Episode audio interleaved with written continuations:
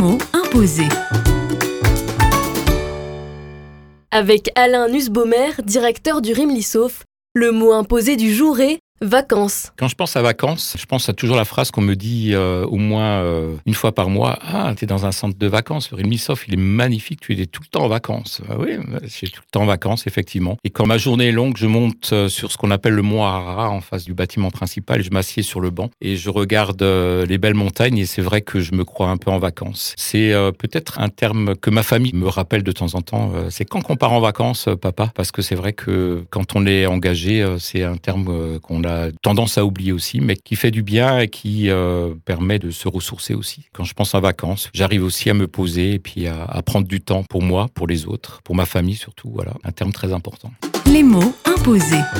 Un mot, un invité, une minute pour un instantané de solidarité.